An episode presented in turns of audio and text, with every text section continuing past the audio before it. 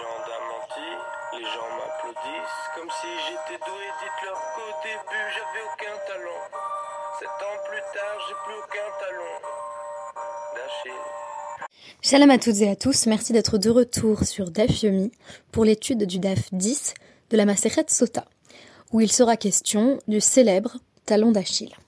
Cette expression en est venue à désigner, notamment chez une personne par ailleurs presque invulnérable, une faiblesse fatale. Bien entendu, c'est au personnage mythologique d'Achille, trempé par sa mère Thétis dans le Styx en étant tenu par le talon, que l'on doit à l'origine cette expression. En effet, le bébé ainsi immergé par sa mère était devenu invincible partout où l'eau avait été en contact avec sa peau. Il aurait donc pu rester immortel. Mais le talon qui n'avait pas été trompé est devenu son point faible. C'est là, bien sûr, que le touchera la flèche de Paris lors de la guerre de Troie. Dans notre DAF, la figure de Shimshon a tout du héros de la mythologie. Ce qui le distingue, c'est son koar, sa force, force physique, mais aussi puissance sexuelle, ainsi qu'il sera précisé à de nombreuses reprises dans des midrashim présentés dans le DAF. Et pourtant, son talon d'Achille, ce n'est pas sa faiblesse, mais précisément sa force. À un premier niveau de lecture, il faudrait préciser que dans le récit de Shoftim, dans le livre des juges, le talon d'Achille de Shimshon, ce sont ses cheveux. Ses cheveux consacrés de Nazir, qui ne pourra jamais se les couper. S'il le fait, c'est sa force qui s'en va. Un peu à la manière d'Achille, justement. Un second talon d'Achille, peut-être cette fois-ci au sens plus littéral de l'expression, c'est son amour des femmes. Mais là encore, force et faiblesse se mêlent, puisque l'on constate, ainsi qu'il va être détaillé dans notre DAF, que le Kohar est associé à la libido, alors il faudrait plutôt comparer le talon d'Achille de Shimshon à une forme d'ubris, c'est-à-dire une démesure, notamment dans ses rapports avec les femmes, qui va le conduire à sa perte.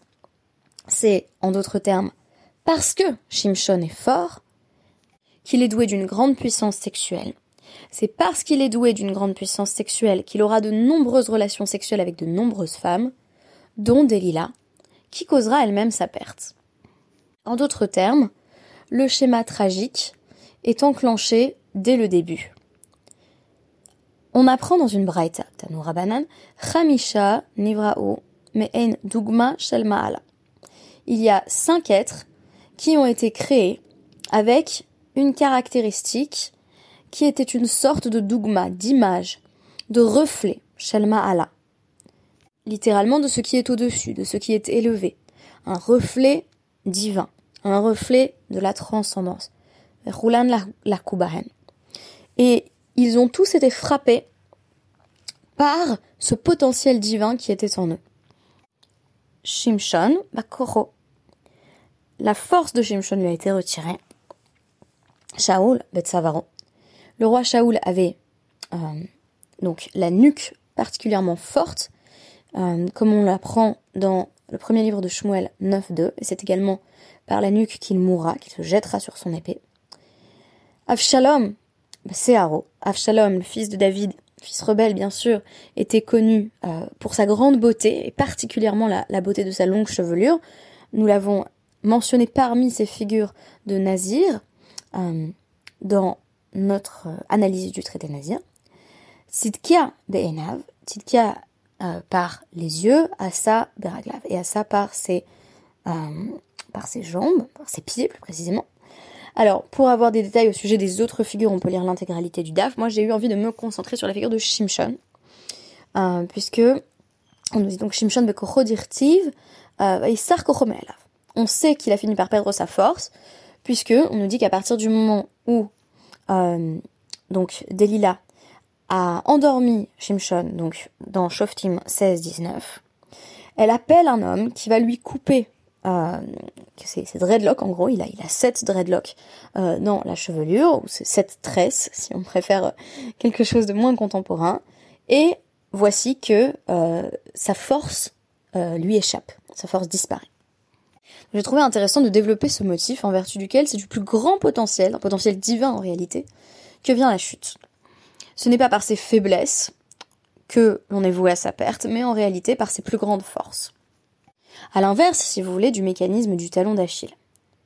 De sorte que pour moi, la vraie faiblesse de Shimshon, ce ne sont pas ses cheveux, mais plutôt ce qui aurait pu faire sa grandeur, et qui fait d'ailleurs sa grandeur, très intéressant, puisque le DAF va alterner euh, dans notre DAF 10 entre des passages qui sont très élogieux vis-à-vis de Shimshon, qui nous dit que c'était lui qui faisait tenir par son mérite tout le peuple juif, euh, que, c'était un grand juge, euh, qu'il avait voilà des, capacités vraiment incomparables. Et par ailleurs, on nous dit tout de même que c'était une figure en demi-teinte, puisqu'il avait notamment de nombreuses relations sexuelles avec des femmes mariées. Donc, euh, on reproche souvent au Midrash de noircir les personnages qui sont un petit peu ambigus, comme par exemple euh, Esav, c'est l'exemple le plus typique. On va avoir un personnage qui a pas l'air d'être exceptionnel euh, dans le texte de la Torah et qui va devenir vraiment un être assez immonde dans les Midrashim, qui enlève les jeunes mariés et, qui couche avec elles, auquel on n'épargne vraiment aucune transgression. Et là, avec Shimshon, c'est plus intéressant. C'est-à-dire qu'on a vraiment un souci dans ces midrashim, en tout cas tels sont développés dans ce tas, de nous dire effectivement c'est une figure ambiguë, qui est d'une incroyable grandeur, à la fois euh, dans son rôle de guide du peuple et en même temps dans sa débauche. Et ce qui est paradoxal, c'est cette bracha qui fait tomber. Ce qu'on nous dit en effet, donc, un passage tiré de Shoftim 13-24, on nous dit que euh, la mère de Shimshon a enfanté là, sept enfants. Hamar et Donc l'enfant a grandi, il a été béni par Hachem. Bah mais, Et en quoi il a été béni? Eh bien, Rav Yehuda nous rapporte au nom de Rav. Shebercho be Amato. C'est son membre qui a été béni. Ça veut dire quoi? Il était béni par son pénis. Amato, euh, qui venait Adam. Dès sa jeunesse, euh, il avait donc un membre qui fonctionnait euh, comme celui d'un homme. Et euh, sa semence s'écoulait comme une rivière. juste après nous avoir parlé de cette puissance sexuelle, on comprend pas la corrélation, mais on va évoquer euh, les psukim, que les paroles que prononce Shimshon juste avant de mourir. Donc le pasuk notamment 16-28, où Shimshon appelle Hachem et dit Souviens-toi de moi, euh, je veux être vengé euh, des Philistins. Et là-dessus, la, la Gemara va reformuler, donc Amar, euh, Shimshon Shimshon s'adresse à Hachem et lui dit Ribono maître de l'univers, Zechor li esrim ushtaim shana, chez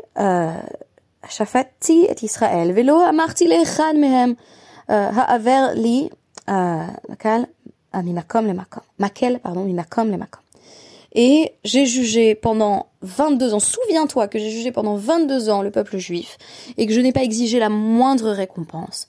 Et je n'ai même pas dit à l'un d'entre eux, euh, rends-moi un petit service, euh, prends ce bâton et mets-le là-bas. J'ai été impeccable pendant ces 22 années. J'ai été irréprochable. Mais quel rapport avec cette puissance sexuelle? Eh bien qu'on nous dit que sa caractéristique la plus forte, cette puissance, euh, qui est à la fois voilà une puissance physique, une puissance sexuelle, elle a été bien investie par Shimshon pendant 22 années de sa vie, où il a effectivement été irréprochable.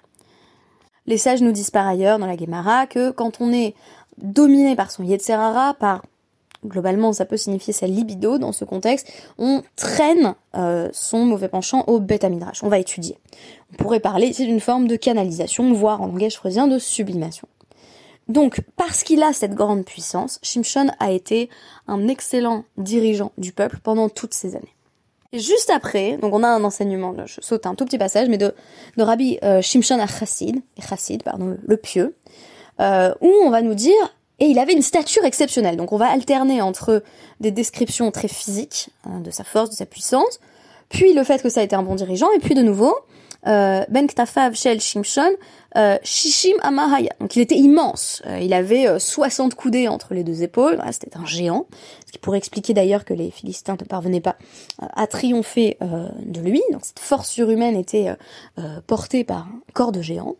Et on nous dit également, donc juste après au sujet du passage là encore qui, qui suit sa capture, donc cette fois-ci, c'est Shimshon 16, 21, on nous dit, va Yehi, Tochen, Bevet Asurim. Donc ils, ils, ont capturé Shimshon grâce à Delia. Ils lui ont arraché les yeux. Euh, donc il est privé de sa force, il n'a plus ses cheveux. Et on nous dit, il, euh, il était là à moudre dans la prison. Mais qu'est-ce qu'il fait à moudre dans la prison? Entechina, et a les avera. Rabbi Yochanan nous dit non, en réalité, quand on nous parle euh, de moudre, euh, ça veut dire qu'il faisait une transgression. Alors, il était certes forcé, mais là on nous dit ses ennemis, une fois qu'ils l'ont capturé, ont décidé d'utiliser en quelque sorte sa plus belle qualité, mais à très mauvais escient. Comme il est dit euh, dans le livre de Eyov, Titran que ma femme soit, ben, on pourrait dire, labourée par un autre homme, enfin qu'il y a un autre homme qui couche avec ma femme, euh, qui est une parole de Job. Donc on dit, mais la shekol echad ve'echad hevilo et ishto leveta asurim kte chez tit aber hemen ça nous enseigne que quand il était en prison, les Philistins amené leurs femmes, qui étaient stériles, l'une après l'autre, afin qu'il euh, qu'il couche avec elles et qu'elles tombent enceintes de lui. Les femmes qui n'arrivaient pas euh, à avoir des enfants, euh, on, disait, voilà, on, les amène devant Shimshon. Amara Fapa,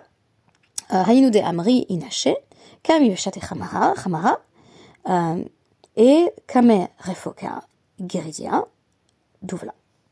Et donc, Rav Papa nous dit, ben, ça illustre bien l'expression populaire. Euh, devant un ivrogne, euh, amène du vin, et euh, devant quelqu'un qui prépare le sol, amène des figues. Alors qu'est-ce que ça signifie? Il y a un reproche implicite. Shimshon avait épousé une femme qui était du peuple des Philistins, et donc on lui amène de nombreuses femmes philistines, ce qui vient quelque part en miroir de sa propre transgression. Et là, on a envie de dire pour l'instant, bah oui, il est, il est captif. Euh, on le contraint presque à avoir ses relations sexuelles. Notez d'ailleurs au passage que euh, on, en reparlera dans le traité Sota, mais il n'existe pas vraiment, euh, selon la majorité des sages ou l'avis majoritaire dans la Gemara, de viol d'un homme. C'est-à-dire qu'on peut pas vraiment, bien entendu, un homme peut violer un autre homme, mais on peut pas vraiment forcer un homme à violer une femme. En tout cas, une femme peut pas forcer un homme à à coucher avec elle, et donc elle ne peut pas, elle, le violer. Donc là, on a envie de dire, est-ce qu'il est complètement, euh, soumis ou pas? Est-ce qu'il a le choix ou pas? En tout cas, on associe ça avec son mode de vie. Et là, c'est Rabbi Yochanan qui va enchaîner sur un tout autre terme en nous disant Kol ha mezane ishto mezanenet euh, ou euh, mezana selon les versions alav. Très intéressant, on est dans le traité Sota, là on parle moins du phénomène de la Sota en particulier, et on y revient, c'est maintenant le cœur du sujet. Selon Rabbi Yochanan, on nous dit un homme qui trompe sa femme, il faut pas qu'il s'étonne si sa femme le trompe. Perspective très intéressante, parce que toutes les lectures que, que, auxquelles j'ai eu accès du traité Sota, euh, qui étaient des lectures euh, voilà féministes, disaient c'est quand même horrible ce que les hommes font subir aux femmes, ce rituel de la femme Sota, euh, et donc c'est vraiment pas un traité féministe. Donc euh, je m'avançais vers Sota que j'ai étudié euh, pas dans son intégralité, plutôt les plutôt la fin, avec cet a priori. Et là je me dis non mais c'est quand même très amusant puisque un homme qui trompe sa femme avec une autre femme, si elle est célibataire, euh, il n'a pas de, de, conséquences à la en fait. Ses enfants ne sont pas mabdérim, euh, voilà. Donc il, n'y a a priori pas de problème avec l'adultère masculin. Et si on nous dit mais un homme qui trompe sa femme, il ne faut pas qu'il s'étonne sa femme le trompe aussi. Donc une forme de responsabilisation de la sexualité masculine. Et ils vont citer là encore, c'est très amusant comme processus de justification à la fois des psukim de Iov, euh, donc euh, des passages de Job où il est question voilà, de rapport adultérin, mais aussi euh, on a euh, de nouveau une expression populaire, Ve hainu damre inaché, donc qui est introduite par la formule Voici ce que les gens disent. Ihu be kare ve atte be boutine. Donc en gros, ça veut dire, eh bien cet homme-là, on le trouve parmi les citrouilles et sa femme est parmi les aubergines. C'était avant l'utilisation de l'émoji euh, aubergine euh, sur euh, WhatsApp, avec la connotation grivoise que l'on sait, on nous dit en gros, ben, mari et femme se comportent de la même façon. sans doute n'est-ce pas un hasard si on pourrait associer voilà une connotation sexuelle peut-être si on prend une citrouille ouverte on peut voir l'association avec euh, un sexe féminin. Donc en gros, l'homme, il est parmi les citrouilles, donc les sexes féminins, et la femme, elle est parmi les aubergines, à croire que ça avait peut-être déjà, là encore, une connotation grivoise, même à l'époque de la Guémara. Mais ce n'est pas euh, le dernier mot sur Shimshon, puisqu'on va également euh, remettre l'accent par la suite sur le fait que euh, il avait d'innombrables mérites et que ceci faisait tenir véritablement tout le peuple. Donc on a ici un paradoxe d'une figure qui va ressembler, si vous voulez, au, roi David, David Ameller.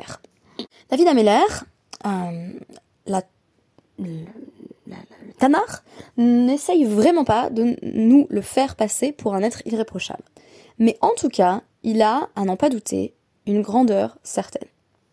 Une grandeur qui passe, si vous voulez, par ses faiblesses.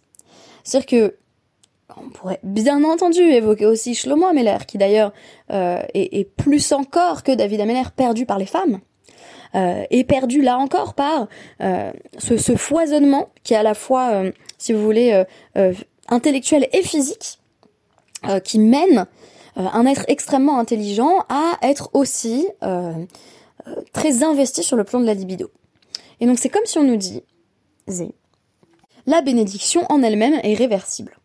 Je trouve ça beaucoup plus intéressant comme description que euh, le talon d'Achille. Le talon d'Achille, voilà, dire tout le monde a une faiblesse, on peut être exploité sur cette faiblesse, et, euh, ça peut nous coûter euh, le succès ou la vie, tout simplement. ça s'entend. Mais dire qu'en fait, c'est par nos plus belles qualités, par ce qui est de l'ordre de la bracha, donc un, un, don qui nous a été donné par Hachem, que c'est de là que peut venir euh, le risque et la perte, je trouve ça en réalité beaucoup plus intéressant. Songeons-y à notre échelle.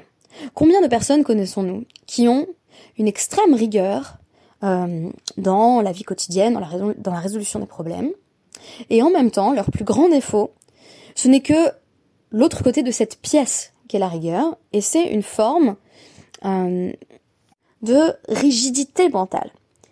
Une autre, euh, sera particulièrement méticuleuse, soigneuse, perfectionniste, mais cela euh, pourra virer au souci maniaque de la propreté, ou, dans le cas spécifique du perfectionnisme, l'empêcher d'agir, faute de pouvoir présenter quelque chose de parfaitement abouti.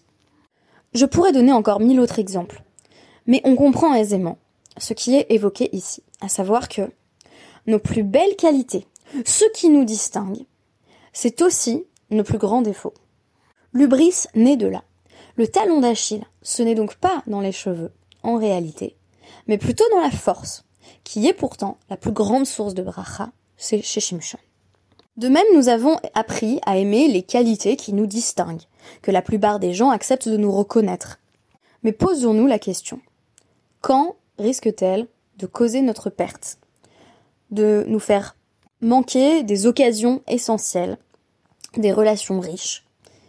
En d'autres termes, quand est-ce que on est de l'autre côté de la pièce, si vous voulez? Merci beaucoup et à tout à l'heure plus tard dans la journée pour essayer de rattraper nos nombreux dapimes de retard.